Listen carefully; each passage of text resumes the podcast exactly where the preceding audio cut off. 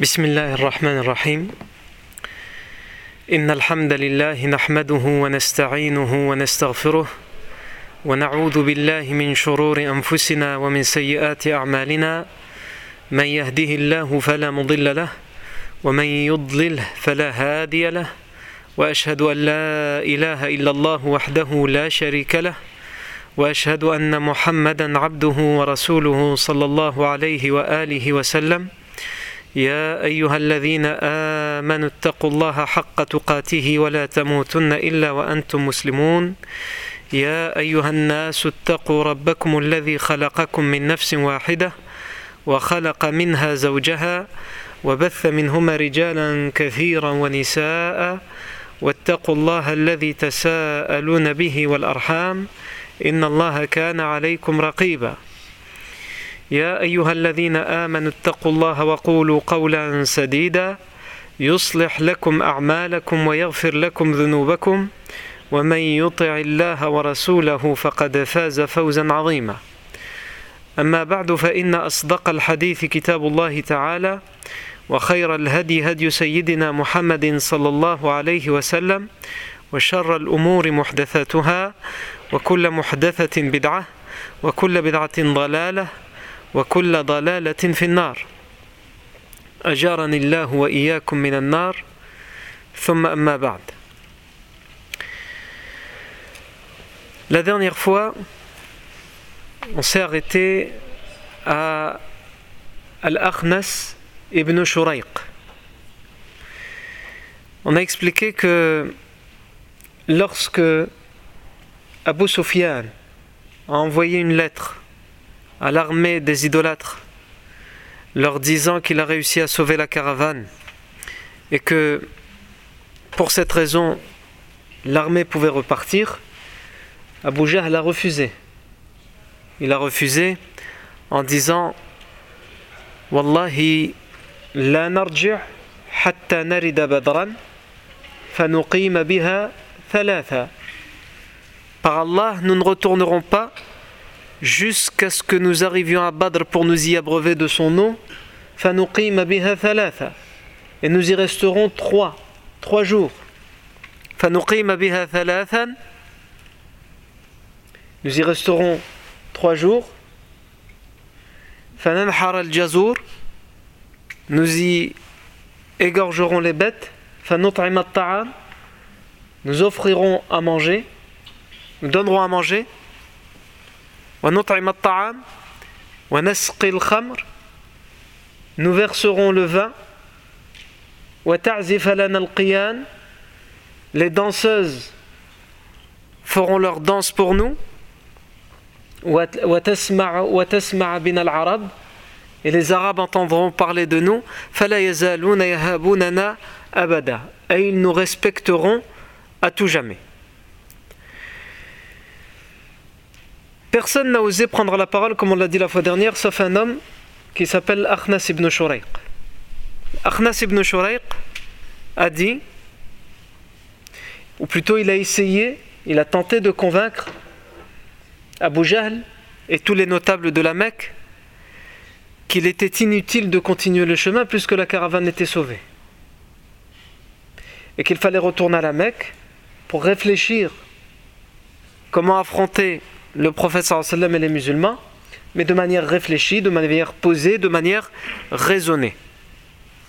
Abu Jahl a refusé catégoriquement et a traité de lâche L'Akhnas ibn Shuraiq. L'Akhnas ibn Shuraiq s'est adressé à sa tribu, les Bani Zuhra. Et il leur a dit Laissez-les dire que je suis lâche. Laissez-les dire que je suis lâche. Je l'assume.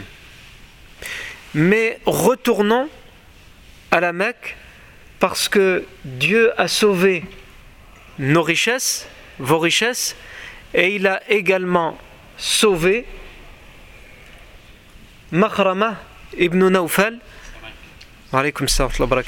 Makhrama ibn Nawfal qui était censé être le dépositaire de toutes les richesses de la tribu des Bani Zohra dans cette caravane. À partir du moment où celui qui détient leurs richesses et qui en est responsable, Makhrama ibn Nawfal, a été sauvé, que leur richesse et toute la caravane a été sauvée, il n'y a plus lieu de combattre. Donc les Bani Zuhra sont retournés et en tout, il y a un peu plus de 300 hommes qui ont suivi l'Akhnas ibn Shuraiq. Donc quand même, une armée de plus de 1300 hommes a quand même été, on va dire, décapitée, amputée d'un membre. Ça fait quand même plus de 300 hommes. Mais c'est toujours une armée extrêmement nombreuse, puisqu'ils sont toujours trois fois plus nombreux. Ils sont toujours trois fois plus nombreux que l'armée des musulmans.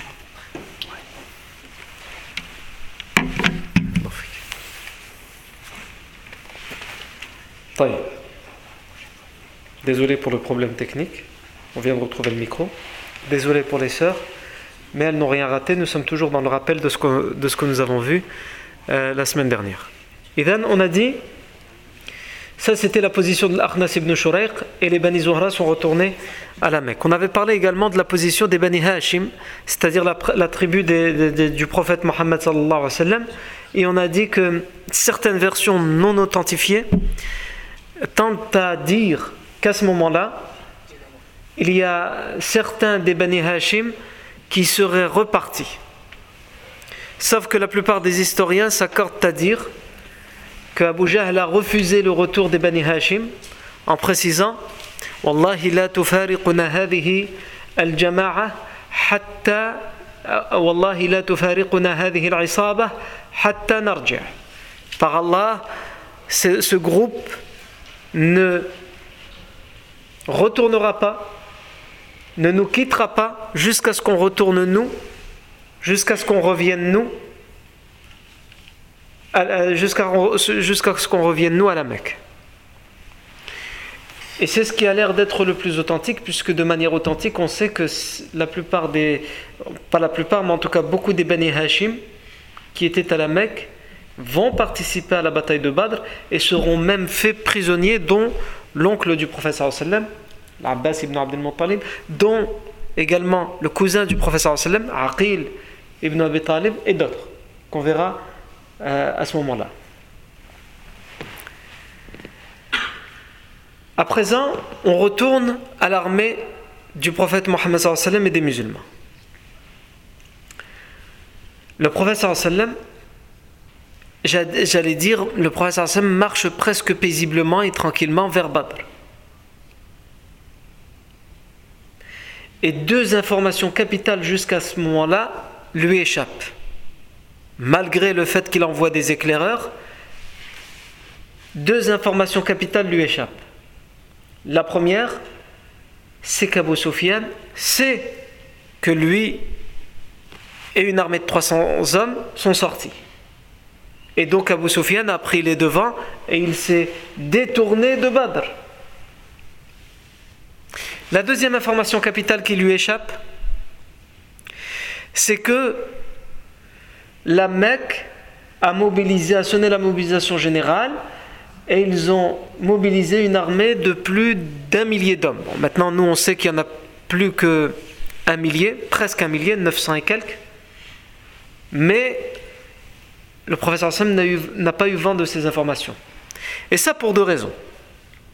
La première, c'est que le professeur Sam va chercher les informations à propos de Badr et à aucun moment il ne pense à chercher les informations de la Mecque, parce que pour lui la Mecque est loin, et donc à aucun moment il se dit que les gens de la Mecque seront au courant, qu'ils auront le temps de venir, etc. On avait expliqué comment ils ont eu ce temps-là, c'était grâce à Damdam ibn Amr al-Rifari qui avait galopé à travers le désert pour annoncer le, le danger à la Mecque.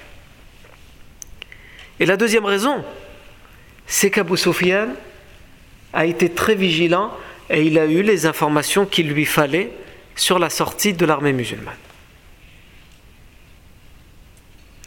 La chose qui est sûre, à partir de maintenant, c'est que le professeur sallam va être, le professeur et les musulmans avec lui vont être informés de ces deux informations en même temps. La première, la caravane d'Abu Sufyan est sauvée. La deuxième, l'armée mécoise, une armée mécoise est sortie pour faire la guerre aux musulmans. Tous les historiens s'accordent à dire que ces informations, le professeur Sam les a eues. Il les a eues pratiquement en même temps. Mais que ces informations, ils les ont eues entre guillemets au compte-goutte dans le sens où ils ont reçu ce genre d'informations mais ils n'y croyaient pas trop.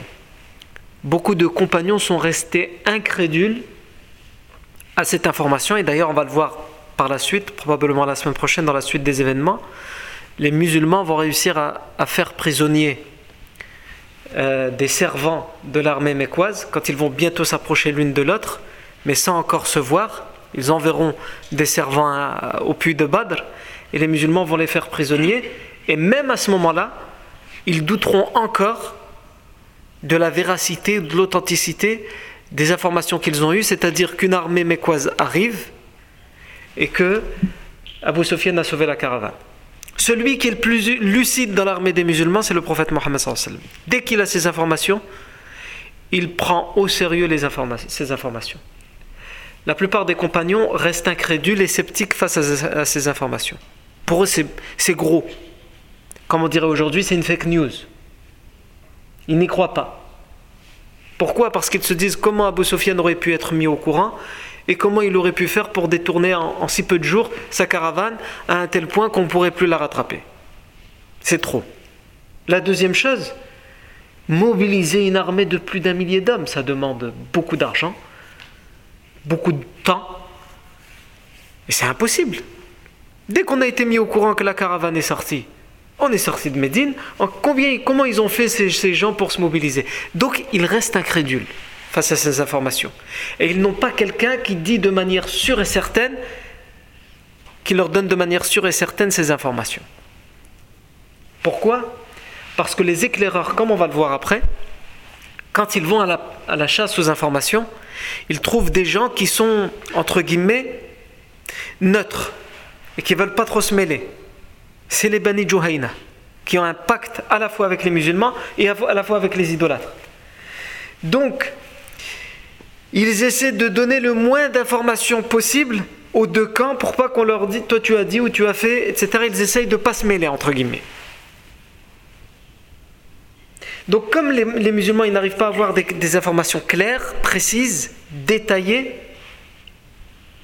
finalement, ils n'y croient pas tellement.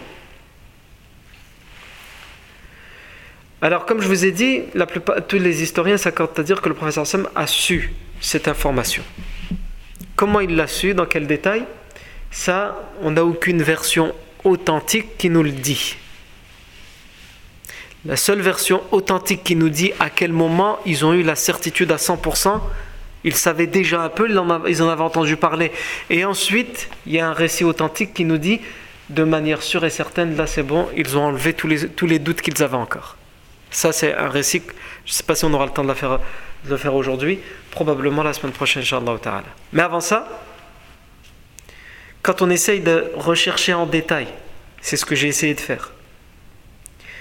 Qu'est-ce qui s'est passé avant le moment où le professeur sallam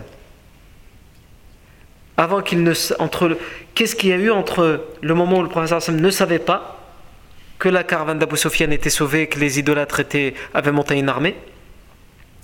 Et entre le moment où il a commencé à savoir. Quand on décortique toutes les étapes du voyage, il faut aller dans des ouvrages comme celui de Sirat ibn Hisham. Lui va dans le détail. Le problème avec ces détails, c'est que beaucoup de ces détails, on n'est pas capable de dire ils sont authentiques. Mais étant donné que c'est la seule référence, alors on va pas lui faire confiance en termes d'authenticité, mais on va le relater. Mais encore une fois, rien ne nous l'indique. Il y a deux, anecdotes qu'il nous racontent sur les détails de l'avancée du professeur sallam. Puisque nous, on a dit, on fait chacun son tour, qu'est-ce qui se passe dans telle armée, dans telle armée, dans telle armée. Et là, quand on revient au professeur sallam, qu'est-ce qui, chez l'armée des musulmans, qu'est-ce qui leur arrive? Il nous, il nous rapporte des anecdotes qu'on lui a rapportées. Mais à aucun moment, il nous donne une chaîne de transmission claire, ne serait-ce que pour qu'on puisse enquêter sur cette chaîne de transmission et dire elle est authentique ou elle n'est pas authentique. On n'a pas. Du coup, on est condamné à prendre ces récits et à dire attention, on ne sait pas s'ils sont authentiques. Et ce sont des anecdotes qu'on ne retrouve pas dans les autres livres d'histoire, chez les historiens même les plus sérieux qui, qui, parlent de la Sirah Nabawiya. Pourquoi? Bah, La première, comme je vous l'ai dit, parce qu'il n'y a pas de, de chaîne de transmission qui nous permettent d'enquêter sur l'authenticité ou non de ces anecdotes. Et la deuxième raison, comme vous allez l'entendre, probablement parce que ce sont deux anecdotes, toutes les deux, qui, ont, euh, qui font des références à peut-être des choses qui sont impudentes et un petit peu indécentes, on va dire. Et donc du coup, peut-être par pudeur, si on, rajoute si, on, si on ajoute la pudeur au manque d'authenticité, beaucoup d'historiens ont préféré mettre de côté ces anecdotes. Mais nous, comme on a dit, euh, c'est les seuls détails qu'on a, donc pourquoi pas les relater tout en rappelant que rien ne les a authentifiés. Premier, c'est que l'armée des musulmans marchait, donc euh, continuait son chemin, et ils ont rencontré un bédouin. Ils ont rencontré un bédouin. Et ils ont demandé à ce bédouin, qu'en est-il de ce qui se passe dans le désert? Des voyageurs, des caravanes?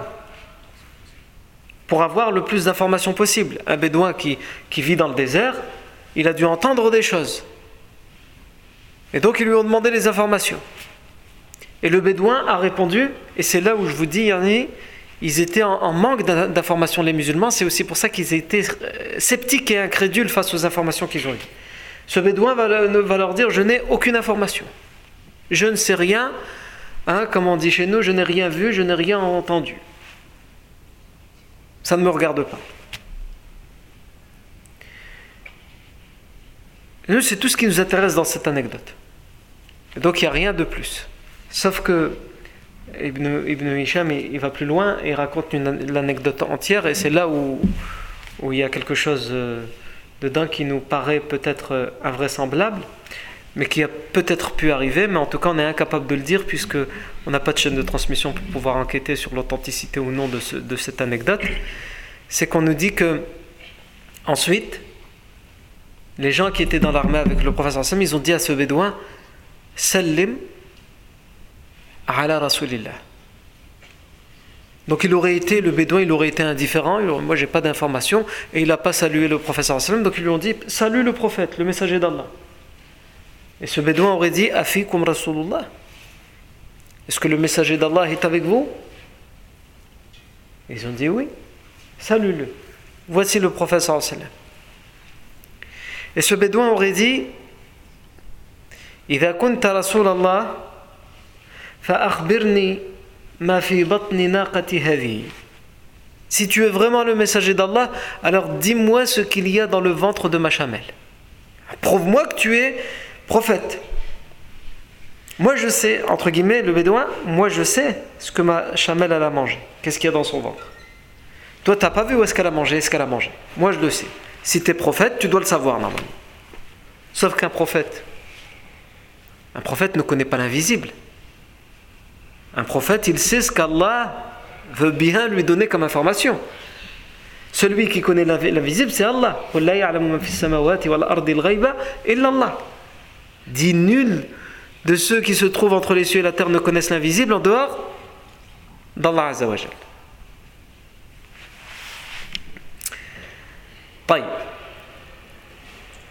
À ce moment-là, un homme parmi les musulmans aurait dit N'interroge pas le messager d'Allah sur ce qu'il y a dans le ventre de ta chamelle, viens, moi je vais pouvoir te le dire. Et si on reprend les termes qui sont cités, et c'est là où peut-être ça explique pourquoi on ne le retrouve pas dans d'autres ouvrages où il y a une, certaine part d'indécence, c'est que cet homme aurait dit Nazauta alayha fafi batniha minka sahla. En arabe, ça fait mieux. Hein. Quand on ne comprend pas les mots, il n'y a pas d'indécence et il n'y a pas de manque de pudeur. Bah, si on explique, là, on va comprendre. Nazauta alayha. Nazou, c'est la reproduction. Yani, plus vulgairement, tu as monté cette euh, bête.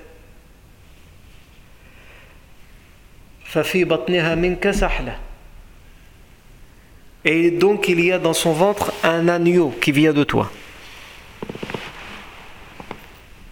Le bédouin, évidemment, il, il ouvre les yeux.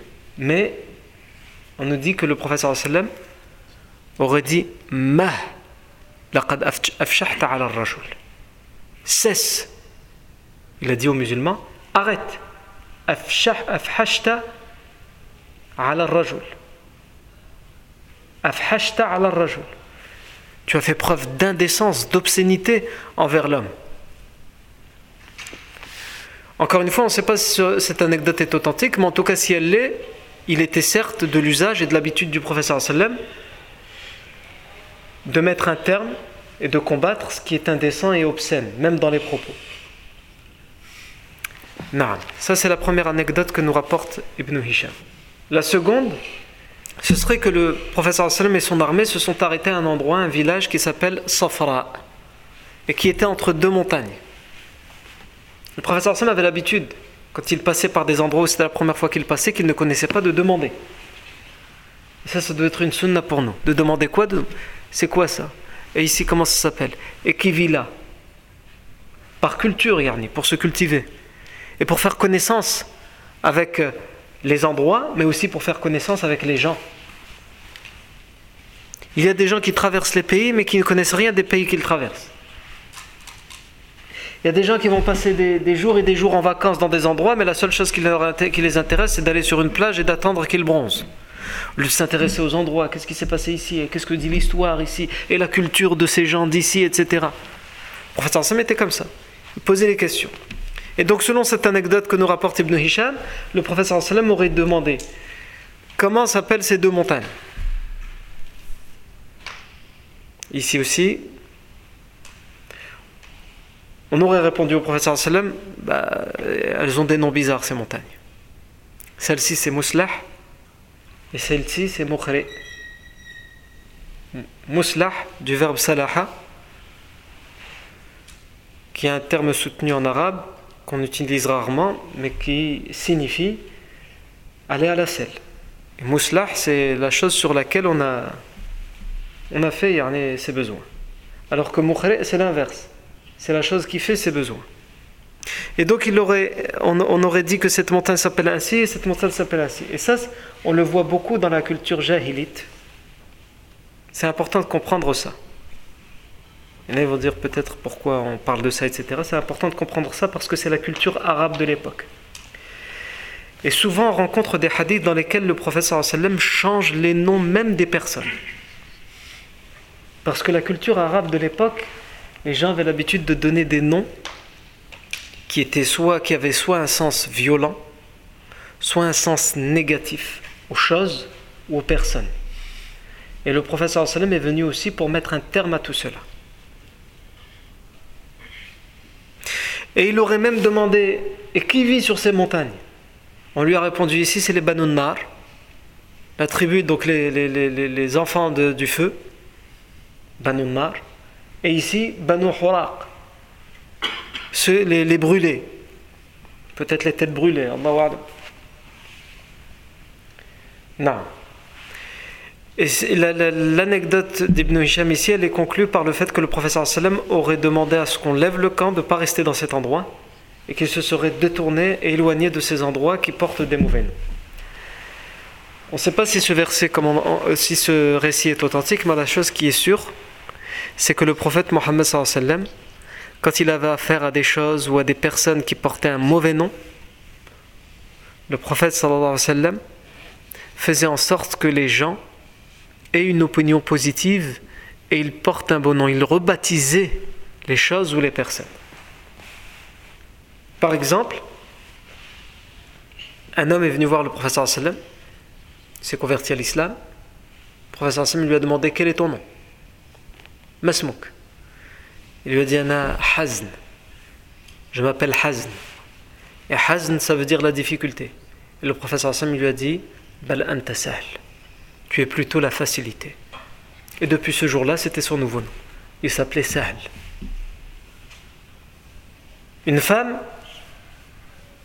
qui s'appelait au temps du professeur Hassan Asiyah, la désobéissante, celle qui désobéit, la rebelle. Le professeur Hassan l'a rebaptisé, il l'a appelé Jamil, la belle. Et on a énormément de récits comme ça, même avec les endroits. Et le, plus grand exemple, c'est celui de, le Medina. Avant de s'appeler Medina, c'est le professeur Hassan qui l'a fait appeler, qui l'a surnommé le Medina et qui l'a surnommé Taïba, la bonne. Parce qu'avant, avant ça, les Arabes l'appelaient Yathrib, celle qui blâme, la blâmante, celle qui reproche. T'habites où? Bah, dans Celle qui reproche. Alors que si tu dis j'habite à Taïba, la parfumée, la belle, la bonne, c'est autre chose. Non. Et on le voit aussi, il me semble qu'on avait raconté cette anecdote.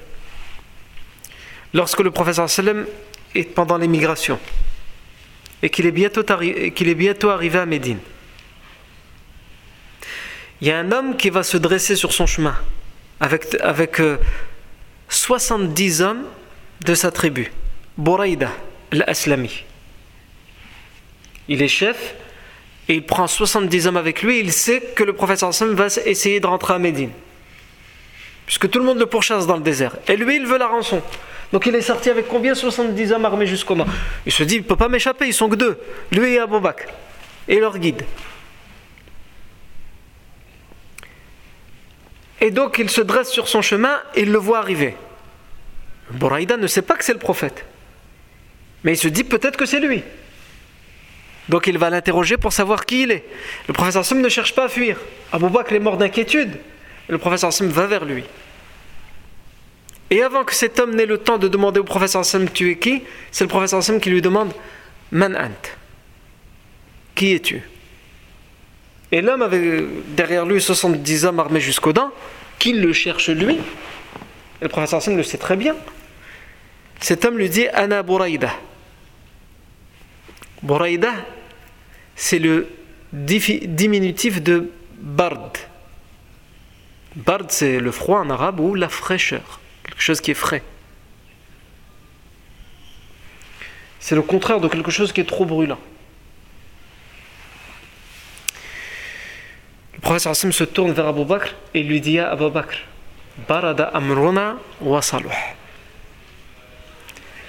Oh Abu Bakr, notre affaire, elle est rafraîchie. Regarde, on rencontre un homme qui s'appelle la petite fraîcheur. Ça veut dire quoi? Ça veut dire que notre affaire, l'émigration, on ne doit pas avoir une quelconque crainte. Elle est rafraîchie, c'est bon. Elle ne va pas être terriblement brûlante de problèmes, Yani. Non, c'est bon.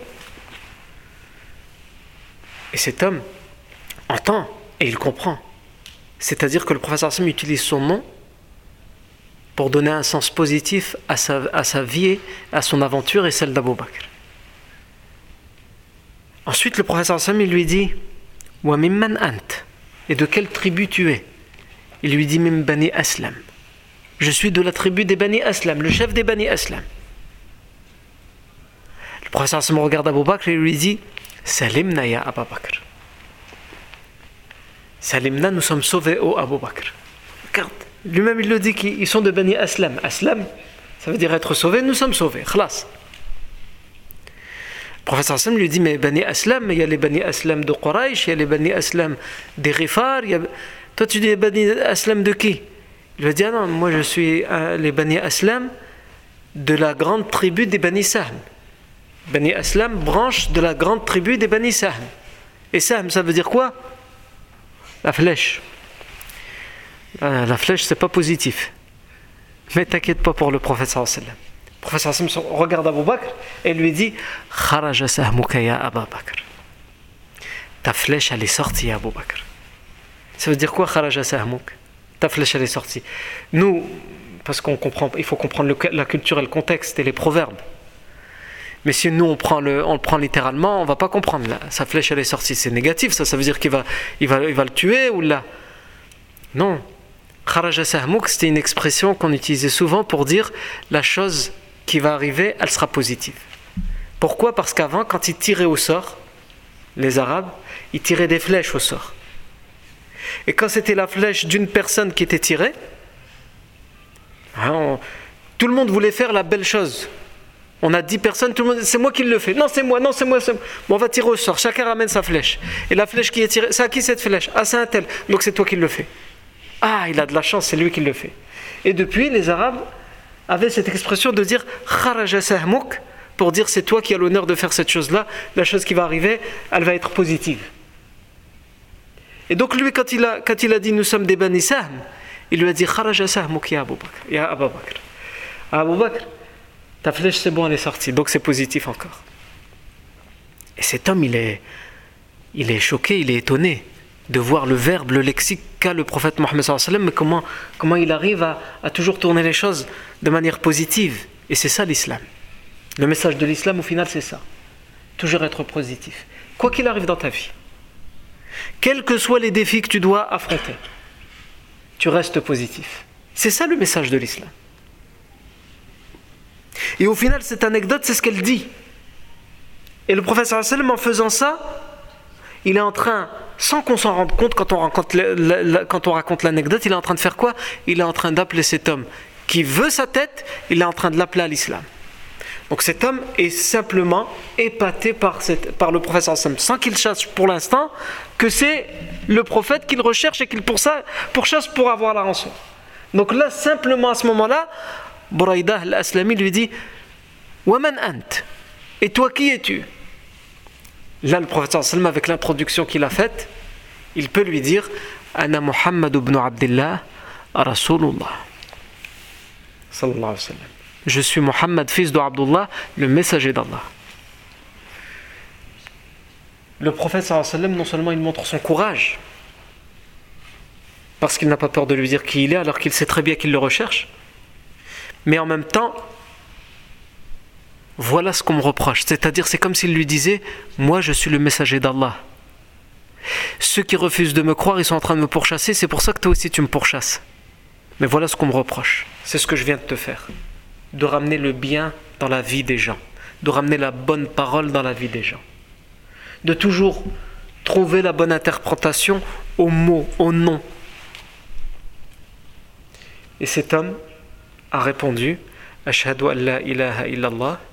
ashhadu anna Muhammadan Rasulullah. J'atteste qu'il n'y a aucun Dieu sauf Allah et j'atteste que tu es le messager d'Allah.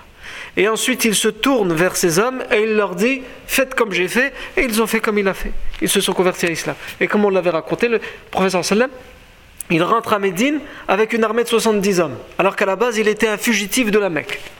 À la on va parvenir sur cet événement sur lequel on s'était beaucoup arrêté, mais c'est pour dire que le professeur Hassan, cette notion, yani, que le professeur Hassan cherchait toujours la bonne chose, l'optimisme dans les mots. À un tel point les Arabes, ils étaient très superstitieux. Dès qu'il se passait quelque chose de mauvais dans un endroit, ils rendaient cet endroit plein de superstitions, en disant cet endroit ne ramène que le malheur.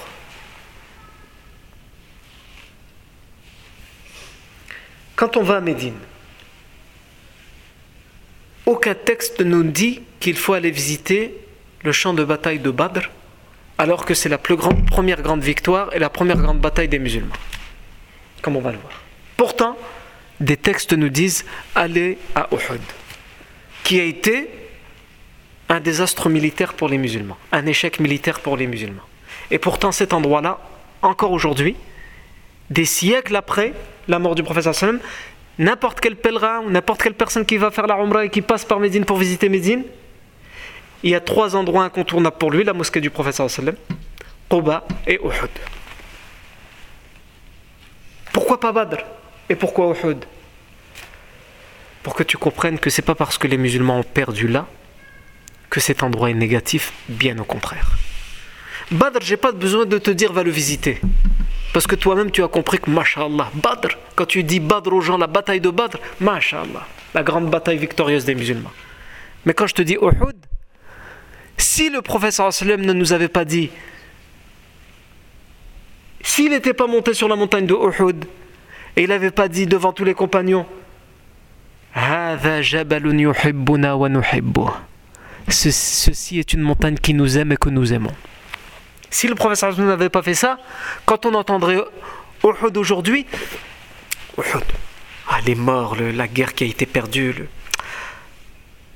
Mais aujourd'hui, on n'a pas ça en tête. Quand on entend Uhud, certes, il y, a la, il y a la bataille militaire, mais il y a quelque chose de positif. Eh bien, ça, c'est un des miracles du prophète Mohammed. Cet endroit qui est un endroit que de mauvais souvenirs pour les compagnons. D'un désastre militaire, comme on l'a dit, le prophète revenait tout le temps à cet endroit, Et il montait sur cette montagne, il disait Inna jabalun. La montagne de est une montagne qui nous aime et que nous aimons. La montagne de il s'est adressé à elle, le professeur Sam, en disant Uhud. Elle, s'est mise à trembler un jour alors qu'il était au-dessus. Et il lui a dit Uhud, sois ferme au Uhud, arrête de trembler.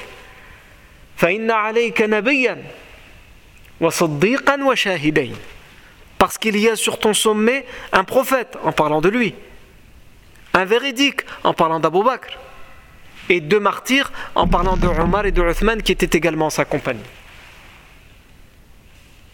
Aujourd'hui, quand on parle d'Uhud, on parle plus de ça que de l'échec militaire. Pourquoi le professeur m'a fait ça? Il y a beaucoup de raisons, mais une des raisons pour mettre un terme à ces mauvaises croyances et cette mauvaise culture de la jahiliya ou un endroit où il y a eu un malheur, alors ce sera forcément un endroit qui ne rapportera que du malheur. Non. Et l'être humain, il est comme ça quelquefois. Un endroit où ça a marché, il va se dire ça va toujours marcher à cet endroit-là. Comme les gens qui jouent au loto. Bon, le loto c'est haram, hein on est d'accord. Les gens ne vont pas comprendre ce que je dis, donc, donc on peut jouer au loto. Non, c'est haram. Mais on entend souvent qu'il y a des gens, ils ont toujours le même numéro. Parce qu'une fois il a gagné euh, dans un jeu avec un numéro, donc toute sa vie, il va faire le, au loto ce numéro-là. Parce qu'il pense que ces numéros-là, entre guillemets, portent chance. Non. Non. Mais l'être humain, il est comme ça. Il pense que tel endroit, tel numéro, telle personne, si c'était une fois bien, ce sera toujours bien. Si c'était une fois mauvais, ce sera toujours mauvais. Abadan. Fais les causes. Non. Donc, ce sont les deux anecdotes non, authentifiées d'Ibn Hisham. Ensuite, on peut également parler d'une troisième anecdote. Par contre, celle-ci, elle est rapportée par tous les historiens avec une chaîne de transmission mursal. Cette chaîne de transmission, elle est mursal. Mursal, ça veut dire quoi? Ça veut dire qu'elle est coupée, qu'elle s'arrête, qu'elle est interrompue au niveau de la génération des tabi'i. Tabi'i, c'est la génération qui vient après les compagnons, juste après les compagnons. Donc on ne sait pas le tabi'i s'il l'a entendu d'un compagnon et si oui, de quel compagnon il l'a entendu. Et ce compagnon, est-ce qu'il l'a entendu directement du professeur sallam ou l'a entendu d'un autre compagnon? Donc on a, il nous manque quelque chose dans la chaîne de transmission. Et donc s'il nous manque quelque chose, évidemment on est incapable de dire c'est authentique. Par contre, la différence entre cette anecdote et les deux qu'on a citées tout à l'heure, c'est que celle-ci, tous les historiens la reprennent. Tous ceux qui parlent de la vie du prophète la reprennent. Ça veut dire quoi? Ça veut dire qu'ils font extrêmement confiance à, ce récit. Mais nous, par honnêteté intellectuelle, on précise que la chaîne de transmission, elle a interrompu. Mais on précise également que tous les historiens la reprennent. C'est que lorsque le professeur Sama commence à entendre ces informations, ces informations qui disent que la caravane d'Abou Bakr est sauvée, et les Mécois ont monté une armée, ils se dirigent vers Badr. Le professeur n'a plus envoyé d'éclaireur, mais il est sorti lui-même en éclaireur en compagnie d'Abou. Parce que les informations n'étaient pas claires et il voulait aller lui-même à la recherche des informations pour être sûr de l'information qu'il va ramener. Ça nous montre aussi que le professeur en tant que chef, ne faisait pas que déléguer faire l'éclaireur, c'est entre guillemets une tâche qui n'est pas facile. Et peut-être dans l'armée, c'est une des tâches les plus ingrates, la plus difficile. Non seulement le professeur sallam y va lui-même, mais c'est aussi pour montrer que s'il donne cette tâche quelquefois à des compagnons, il est capable de se l'assumer lui-même. Et donc il part avec Abu Bakr et il rencontre un vieil homme dans le désert. Le professeur sallam dit on va demander à cet homme. Et le professeur sallam, il a compris que les gens se méfient et qu'ils ne veulent pas donner les informations. Qu'est-ce qu'il fait le prophète sallam? Et on voit ici la stratégie, l'intelligence du prophète Mohammed sallam. Le prophète ne lui demande pas des informations sur l'armée des idolâtres. Parce que s'il lui demande des informations sur l'armée des idolâtres, il va comprendre qu'il fait partie des musulmans. Donc il va peut-être l'induire en erreur. Parce qu'il a peut-être déjà été vu par les idolâtres, puisque le professeur Hassan commence à comprendre avec toutes les informations qu'il vient d'entendre, même si elles ne sont pas authentifiées, que maintenant la chasse à l'information, elle est précieuse et il faut savoir comment ramener la vraie information. Le professeur Hassan lui dit, je cherche des informations. Le vieil homme lui dit à propos de quelle armée tu veux? Il lui dit, je cherche les informations à propos des deux armées. Je veux savoir tout ce que tu sais sur les deux armées. J'ai entendu des choses sur les musulmans, mais je ne sais pas si c'est vrai. Et j'ai entendu des choses sur les idolâtres, mais je ne sais pas si c'est vrai. En disant ça, le vieil homme ne peut pas savoir s'il fait partie des musulmans ou s'il fait partie des idolâtres. Donc le vieil homme lui dit La hatta mimman. Je ne vous donnerai aucune information tant que vous ne m'aurez pas dit d'où vous venez. C'est-à-dire d'où vous venez De Médine ou de la Mecque? Il y en a ces gens-là, on a dit, ils se méfient, ils ne savent pas quelle information donner. Le professeur sallam lui dit Ida akhbartana akhbarnak. Si tu nous informes, tu nous dis les informations qu'on veut savoir sur les deux armées, alors nous te dirons d'où nous venons. Le vieil homme demande confirmation, il dit Awadaka bidalik est-ce que c'est vraiment juste en échange de ces informations que tu me diras Vous, vous venez d'où? Le professeur Sam lui dit Ajal, oui. Le vieil homme il lui dit Bien écoute, je ne vais rien te cacher. Je n'ai rencontré aucune des deux armées. Par contre, ce qu'on raconte dans le désert, c'est que l'armée des musulmans serait à peu près autant. Il donne le bon chiffre. Il dit un peu plus de 300 on raconte que les musulmans sont un peu plus de 300, qu'ils n'ont que deux cavaliers, et qu'ils seraient sortis tel jour de Médine. Si c'est le cas, à mon avis, ils doivent être à Safara. Et c'est exactement l'endroit où le professeur Sam avait fait camper son armée, et où il était sorti en éclaireur. Et ce, vieil homme dit, ils doivent être à peu près, arrivés à peu près vers Safara, si mes estimations sont bonnes. Et si les informations qu'on m'a données sont véridiques. Quant aux idolâtres, on raconte dans le désert qu'il serait plus d'un millier d'hommes et que ils sont euh, seraient sortis tel jour. Et si mes estimations sont bonnes, ils ont dépassé Rabir. Ils sont dans le désert, mais ils ont dépassé Rabir. Le professeur Hassan le remercie pour ces informations précieuses parce qu'il se rend compte que cet homme a donné la bonne information sur les musulmans. S'il a donné la bonne information sur les musulmans, ça veut dire que ce qu'on raconte dans le désert, comme le dit le vieil homme, est vrai à la fois pour les musulmans et à la fois pour les idolâtres. Donc le professeur sallam, à ce moment-là, lui, il est convaincu que ce qu'on lui a donné sur les idolâtres, et donc il lui dit aussi que la carbane de Sufyan a réussi à se sauver, etc., il est convaincu que ces informations sont véridiques, mais les compagnons continuent à rester sceptiques, en tout cas certains d'entre eux, et ils continuent à avoir de l'espoir que ces informations ne soient pas totalement vraies. Le professeur sallam veut pour partir, et le vieil homme le rappelle, lui dit Mimman antoma, tu ne m'as pas dit que tu allais me dire d'où vous venez? Alors vous venez d'où? Le professeur lui dit Nahnu min Nous venons de l'eau. Nous venons de l'eau. Le professeur Sam ne peut pas lui dire on est, de Médine. Lian Nassi lui dit on est de Médine, il va savoir qu'il est musulman, et que donc il va connaître l'information du prophète sallam et il pourra la révéler aux idolâtres. Et là, le prophète sallam, non seulement il veut avoir la vraie information, mais il veut aussi que son information à lui reste confidentielle. Donc il ne peut pas lui dire d'où il vient, mais en même temps il ne peut pas mentir. Mais à aucun moment le prophète sallam n'a dit je vais te dire si je suis de Médine ou de la Mecque. Non. Il a dit tu veux savoir d'où nous venons? Donne-moi les informations et je te dirai d'où nous venons. Alors vous venez d'où? Nous venons de l'eau. C'est-à-dire de l'eau. Le Coran il nous dit chaque chose vivante a été créée à partir de l'eau. Donc nous venons de l'eau. Mais l'eau, ça peut vouloir dire aussi d'un endroit dans le désert où il y a de l'eau. Par exemple, Médine, pourquoi c'est une ville Médine? Parce que c'est une oasis où il y avait des, des puits et des sources d'eau. Et c'est pour ça que les gens se sont installés là et ont fait une ville. Donc ça peut aussi vouloir dire nous venons de l'eau de Médine. Mais l'eau, il y a aussi l'eau de Zemzem à la Mecque. Nous venons de l'endroit où il y a l'eau de Zemzem. Donc nous venons de l'eau, ça veut tout et rien dire. Mais en même temps, le professeur Sam n'a pas menti, et en même temps, le professeur Sam ne lui a pas révélé qu'il était le prophète et qu'il menait l'armée des musulmans. Et le vieil homme va rester comme ça, incrédule, sans rien comprendre. Il va dire Min ma, ma, De l'eau, vous venez de l'eau. Qu'est-ce que ça veut dire nous venons de l'eau? Est-ce que c'est l'eau de l'Irak? De quelle eau vous venez? Et le professeur Hassan ne lui a pas répondu, il est parti. Mais il ne peut pas lui dire.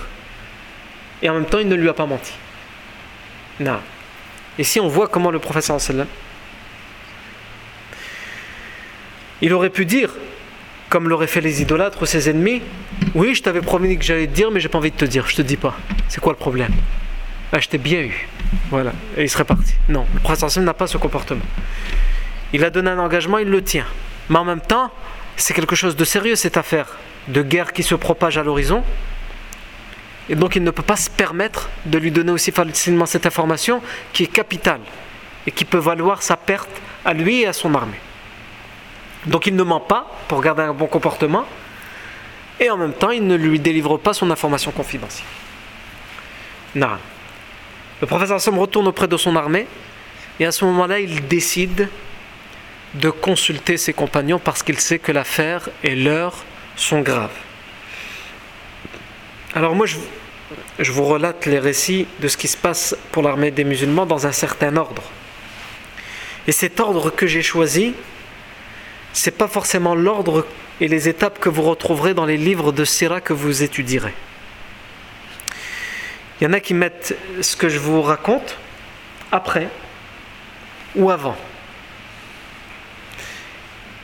Et euh, ça prend beaucoup de temps d'essayer de comprendre quel ordre est le plus cohérent. Voilà qui celui qui me semble le plus convaincant, c'est celui que je vous raconte. En fonction des événements et de comprendre pourquoi telle chose a été dite, qu'est-ce qui est le plus cohérent, etc. Je pense, mais j'en ai pas la certitude, je pense que c'est l'ordre qui est le plus cohérent. Plus tard, on reviendra sur les autres, les autres ordres qui ont été donnés par d'autres auteurs. Et je vous expliquerai probablement brièvement pourquoi je pense que cet ordre est le plus euh, probable et le plus convaincant. Mais là, pour l'instant, on suit cet ordre et on continue à raconter. Le professeur Sam décide de consulter ses compagnons. Il décide de consulter ses compagnons et donc il demande à tout le monde de se rassembler. Les musulmans de Médine, les musulmans de la Mecque qui sont dans son armée, comme on avait dit, les deux tiers sont, des Ansar, des musulmans de Médine, et un tiers sont des musulmans de Mecca. Et il leur dit Ashiru alayya ayyuhannas. Voilà les informations que nous avons. La caravane d'Abu Sufyan serait sauvée. Et ça a l'air d'être une information vérifiée, revérifiée. Et une armée de plus d'un millier d'hommes continue à avancer vers nous. Qu'en pensez-vous? Que devons-nous faire? Le professeur Sam, en vérité, en tant que chef de guerre, il n'a pas le choix. Qu'est-ce que vous voulez qu'il fasse en tant que chef de guerre? Il n'a aucun autre choix. S'il repart vers Médine, rien n'empêchera cette armée d'un millier d'hommes de venir vers Médine et donc d'attaquer Médine, là où il y a les femmes, les enfants, les richesses. Donc il ne peut pas retourner à Médine.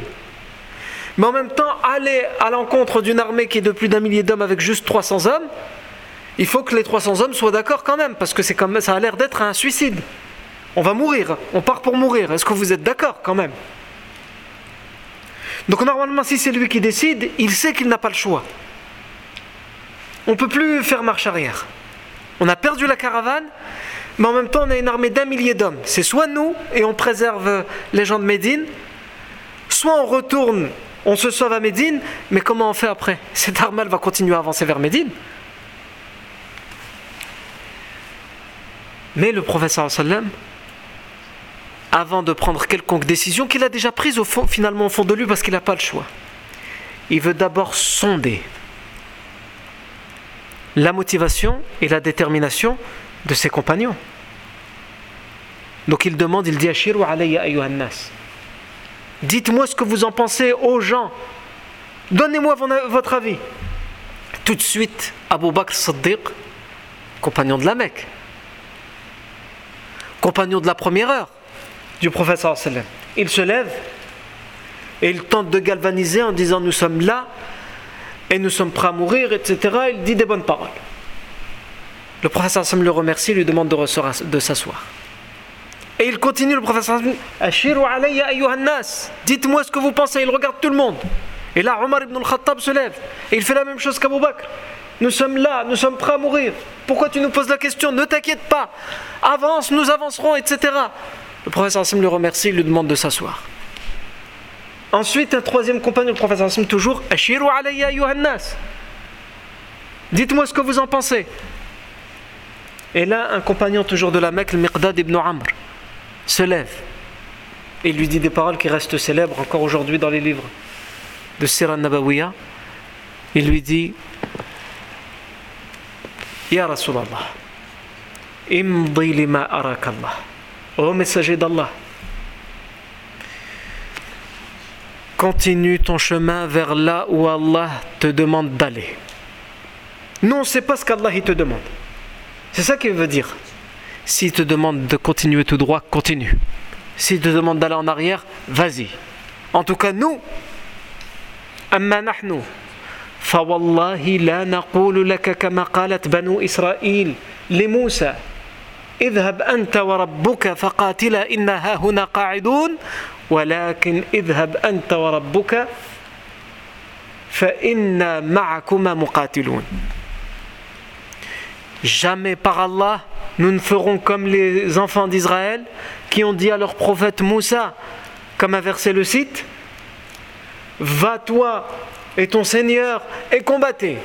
Nous, on reste ici. Allez faire le travail, allez. C'est une affaire de guerre.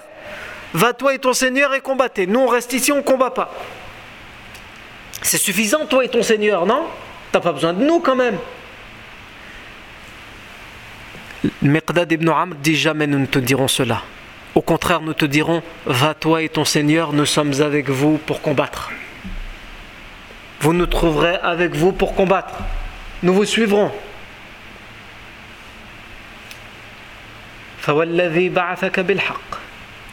Par celui qui t'a envoyé par la vérité,